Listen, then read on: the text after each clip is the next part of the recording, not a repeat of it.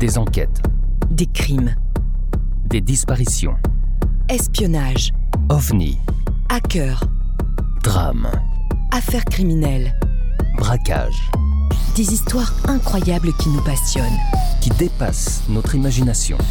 Pour vous tenir en haleine et vous donner froid dans le dos, Nous allons découvrir ensemble les parties les plus sombres de l'être humain, les parties les plus cachées des êtres qui peuvent être nos voisins, nos amis. Des membres de notre famille. Ou des personnes que nous croisons tous les jours. Nous allons essayer de comprendre pourquoi tout a basculé dans leur vie, Et quand sont-ils devenus des meurtriers? Alors détendez-vous Posez votre casque sur vos oreilles ou montez le son de votre radio. et embarquez avec nous.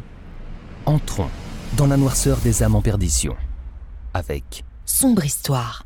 les histoires sombres. Albert Fish, né le 19 mai 1870 à Washington, est un tueur en série et cannibale américain. Surnommé le vampire de Brooklyn, l'ogre de Wisteria, le Greyman, le croque-mitaine ou encore le Moon Maniac en raison d'un témoignage d'Albert Fish Jr. qui raconte que parfois, lors des nuits de pleine lune, son père ressentait une irrésistible envie de viande crue et d'après son fils, son visage devenait terriblement rouge, ce qui était plutôt bizarre, car il n'avait pas mis les pieds dehors de la journée. L'expression de ses yeux donnait l'impression qu'il avait vu quelque chose qui lui faisait peur, comme si quelqu'un le poursuivait. Albert Fish est le cadet de la famille et a trois frères et sœurs, Walter, Annie et Edwin Fish. Son père fut capitaine de bateau de rivière, puis en 1870 devient fabricant d'engrais. Il mourut d'une attaque cardiaque en 1875. Sa femme Hélène, contrainte de trouver un emploi, ne fut plus en mesure de s'occuper d'Albert et le plaça dans un orphelinat où il fut fréquemment puni, fouetté, battu et où, selon ses dires, il découvrit le plaisir de la souffrance physique. Ses camarades eurent l'idée de mettre feu à la queue d'un cheval. Ces incidents marquent beaucoup l'enfance d'Albert. Lorsqu'il quitte l'orphelinat à l'âge de 7 ans, le sadomasochisme l'attire. J'ai toujours eu envie d'infliger de la douleur aux autres et que les autres me fassent aussi souffrir. Toute ma vie, j'ai adoré tout ce qui faisait mal. De retour chez sa mère, il fait une chute grave alors qu'il grimpe dans un arbre. Il en ressent des vertiges, des maux de tête, un bégaiement tenace et continue d'uriner au lit. Ses camarades se moquent de lui. Son frère aîné Walter lui montre des dessins d'hommes et de femmes dénudés et lui raconte des histoires d'aventures avec des cannibales. Albert, lui, est subjugué par ces fausses histoires. Il oblige son frère à lui répéter constamment ces histoires dont il rêve la nuit. Il se met ainsi à suivre les rubriques criminelles dans les journaux. En 1882, Fish fait la connaissance d'une jeune télégraphiste qui attise sa curiosité en lui racontant ses aventures sexuelles dans les maisons closes. Ils entretiennent une relation sexuelle et son amant l'initie à des pratiques sexuelles telles que l'ondinisme ou la coprophagie. En 1890, Albert Fish part s'installer à New York où il dit être devenu prostitué. Il passe ses week-ends à la piscine ou au bain public pour regarder les jeunes garçons. C'est à cette époque qu'il commence à violer de jeunes garçons, crime qu'il continuera à perpétrer après que son mariage fut arrangé par sa mère en 1898 avec Anna, de 9 ans sa cadette. Le couple aura six enfants. Albert, Anna, Gertrude, Eugène, John et Henry Fish. Elle le quitte après 20 ans de mariage. Il se remariera trois fois illégalement. Vers 1898, il travaille comme peintre en bâtiment et dit avoir continué la molestation d'enfants de moins de 6 ans. Plus tard, il raconte son escapade avec un amant qu'il emmena dans un musée de cire, où Fish fut fasciné par la dissection d'un pénis.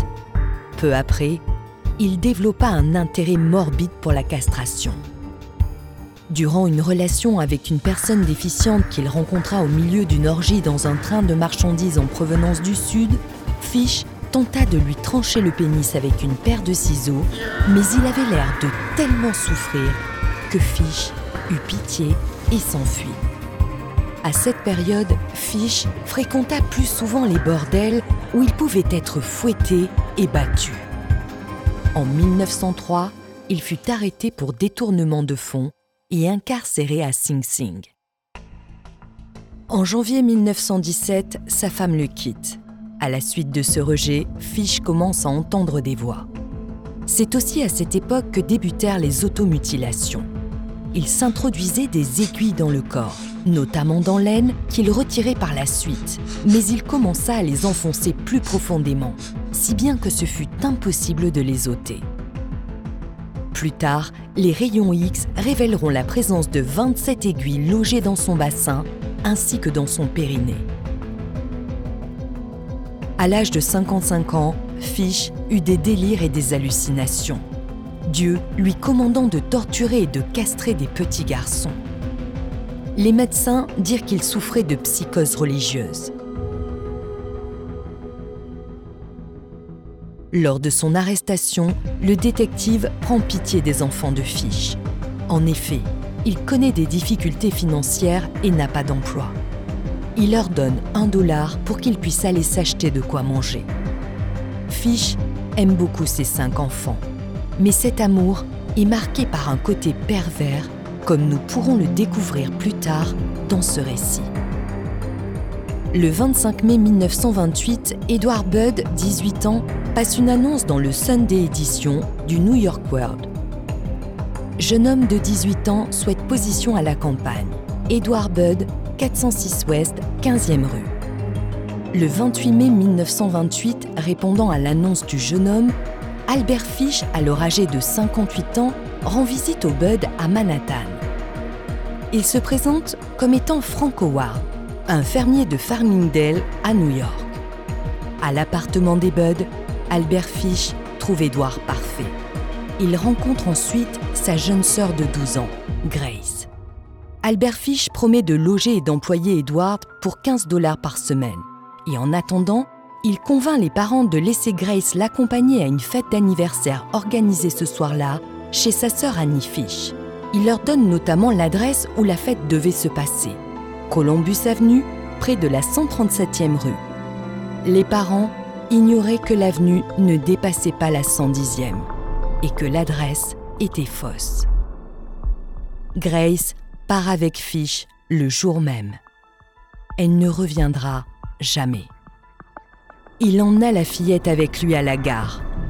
En chemin, Fish s'arrête devant un kiosque à journaux chercher un paquet et prirent tous deux le train pour Irvington, dans le comté de Winchester. Arrivés à destination, ils se rendirent à Greenbourg. Albert Fish y avait repéré depuis longtemps une petite maison du nom de Wisteria Cottage, à l'écart près d'un bois, abandonné depuis plusieurs années. Son paquet contenait ses instruments de l'enfer. Le 5 septembre 1930, la police arrête Charles Edward Pope, suspecté dans l'enlèvement. Gardien de maison de rapport de 66 ans, il fut accusé par sa femme aliénée. Il passa 108 jours en prison entre son arrestation et son jugement. Le 2 décembre 1930, il fut jugé non coupable. En novembre 1934, alors que les parents de Grace avaient déjà mené la police vers Albert Fish, celui-ci enverra une lettre anonyme à la mère de la victime décrivant ses motivations et l'origine de son goût pour la chair humaine. Madame Budd, étant illettrée et ne pouvant donc lire la lettre, la confia à son fils Edward. Fish révéla à la police lorsqu'il fut interrogé qu'il n'avait jamais eu en tête l'idée de violer la petite fille. La lettre des Budd, ou plutôt son enveloppe, livra une piste. L'entête avait mal été barrée et un policier arriva à déchiffrer l'adresse, le 625 Lexington Avenue, où réside l'association New York Private Chauffeurs. Malheureusement, aucun des membres de l'association ne connaît de Frank Howard. le même policier convoqua tous les membres de l'association. Un jeune homme concierge bénévole reconnaît avoir volé des enveloppes et des papiers en tête au 622 Lexington Avenue. Le policier interroge à nouveau le jeune homme. Il a déménagé et il se souvient d'un détail lors du déménagement. Il a laissé les enveloppes sur une étagère. En examinant le registre des locataires, il constate que le signalement correspond à celui de Frank Howard, mais il a signé sous le nom d'Albert Fish. Malheureusement, il vient de quitter la location le 11 novembre, date à laquelle Delia Budd reçoit la lettre. Malgré cela, le policier reste confiant, car Fish a indiqué à la propriétaire qu'il attendait un chèque d'un montant de 25 dollars de la part de son fils et qu'il viendrait le chercher. Le détective n'a plus qu'à attendre. Il monte une planque. Le 4 décembre, un inspecteur du service des postes indique au policier qu'une lettre adressée à Fish vient d'arriver. Un vieil homme se présente pour récupérer son chèque. Le détective l'arrête. Lorsqu'il aperçoit le détective, Fish le menace d'une lame de rasoir, mais le policier balaye cet arme.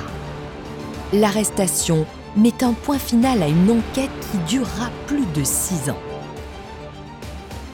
Le porte-parole de la police admet qu'Albert Fish a été interrogé à plusieurs reprises sur des disparitions d'enfants, mais qu'il n'avait jamais été vraiment suspecté.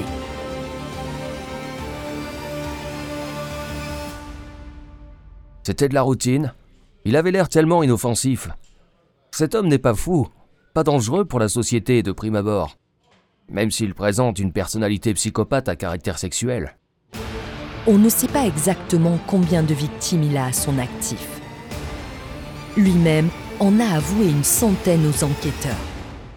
Bien qu'il n'ait été jugé que pour 16 crimes prouvés, le juge d'instruction chargé de son dossier considérait ce chiffre comme hautement probable. Son psychiatre de l'époque, avec qui Fish noua des relations de confiance, pense que ce nombre dépasse 400, ce qui ferait de lui le criminel ayant fait le plus de victimes. Les journaux se déchaînent. Pas dangereux Cet homme qui se promène en hurlant Heureux soit celui qui prend ses enfants pour leur fracasser le crâne à coups de pierre Ou il faut que je sacrifie des enfants comme Abraham son fils pour me faire pardonner mes péchés Allons, cela paraît fou.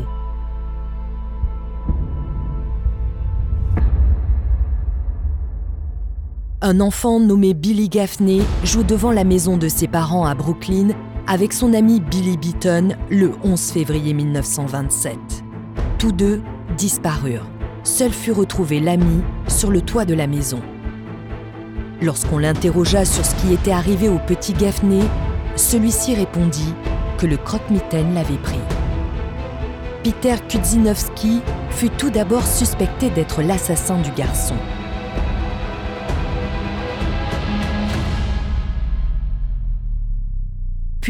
Joseph Mian, machiniste pour le tramway de Brooklyn, vit une photo de Fish dans le journal, ce qui lui permit de l'identifier en tant que l'homme qui, le jour de l'enlèvement, tentait de calmer un petit garçon assis à côté de lui dans le tramway. Le garçon ne portait pas de veste, pleurait sa mère et fut traîné dans et hors du tramway par l'homme. La police fit concorder la description du petit garçon avec celle de Billy Gaffney. Son corps ne fut jamais retrouvé. Le jugement d'Albert Fish pour le meurtre prémédité de Grace Budd s'ouvrit le 11 mars 1935. Le jugement dura dix jours. Fish plaida la folie et déclara qu'il entendait la voix de Dieu lui demander de tuer des enfants. Plusieurs psychiatres attestèrent de son fétichisme sexuel, celui-ci incluant la coprophilie, l'ondinisme, la pédophilie et le sadomasochisme. Mais ils furent en désaccord, à savoir si ces activités signifiaient qu'il était fou.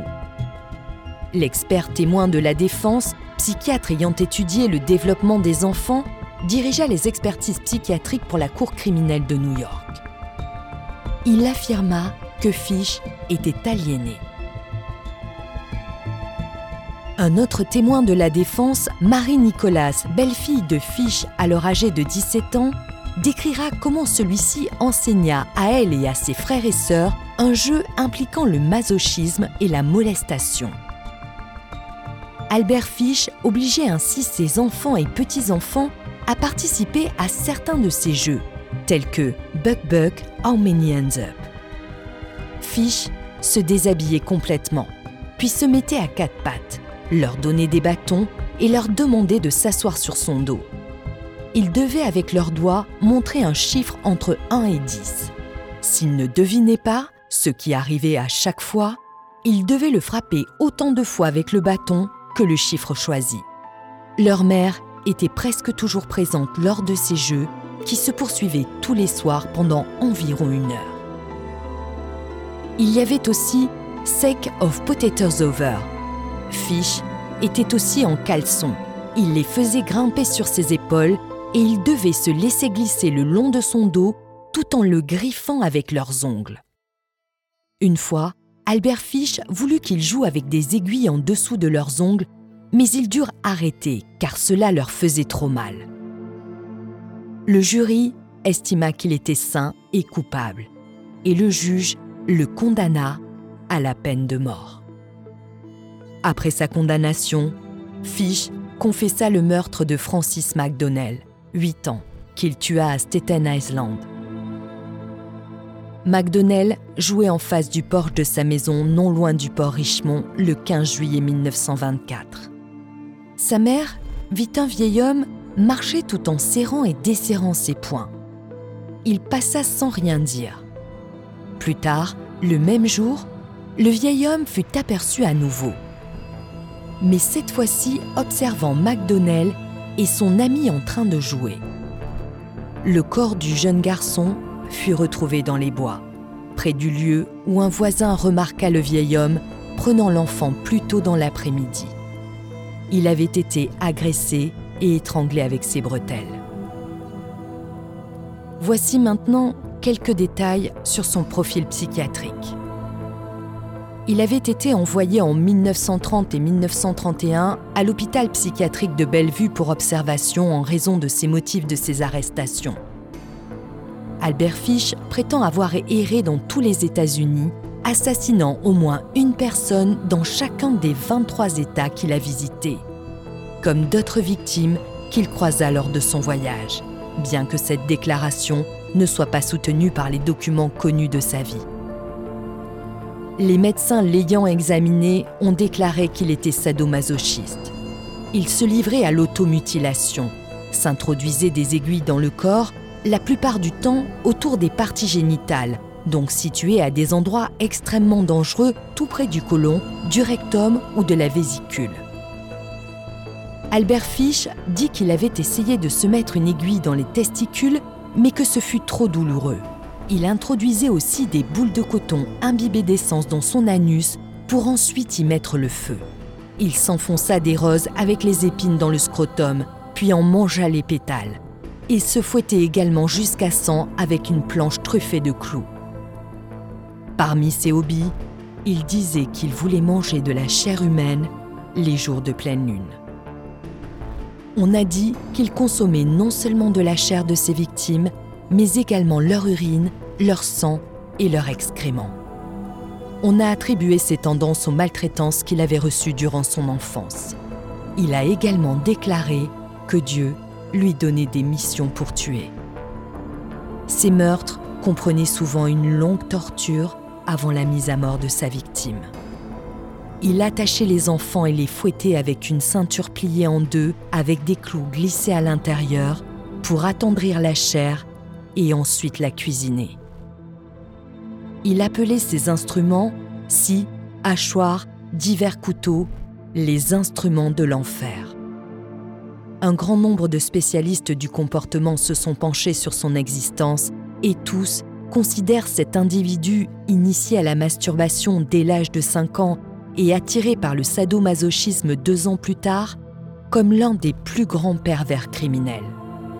Son comportement sadomasochiste extrême résulte peut-être d'un dommage au lobe frontal. Son dernier repas fut du poulet rôti qu'on lui servit désossé pour éviter une tentative de suicide. En effet, il s'était tailladé les veines à l'aide d'un os de T-bone steak. Fish arriva en mars 1935 et fut exécuté le 16 janvier 1936 sur la chaise électrique à Sing Sing. Il entra dans la salle à 23h06 et la mort fut prononcée trois minutes plus tard. Il fut enterré au cimetière de la prison. Il est tenu pour avoir dit que l'électrocution serait le tressaillement suprême de sa vie. Juste avant que le commutateur ne fût actionné, il déclara Je ne sais même pas pourquoi je suis là. Il fallut deux décharges électriques avant que Fish ne meure, ce qui contribua à la légende de l'appareil se mettant en court-circuit à cause des aiguilles que Fish s'était inséré auparavant dans le corps.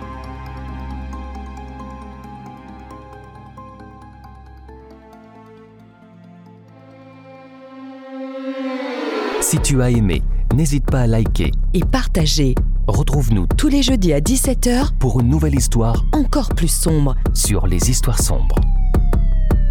Pour ne rien manquer, Abonne-toi sur notre page Facebook Twitter, Instagram, ou sur notre site internet. Soutiens la production de nos épisodes. sur Tipeee ou Patreon Tragiprod te remercie pour ton écoute. et ton engagement. Une coproduction Valérie Marinelli Et Aurélien Nancel, pour Sombre Histoire. les histoires sombres.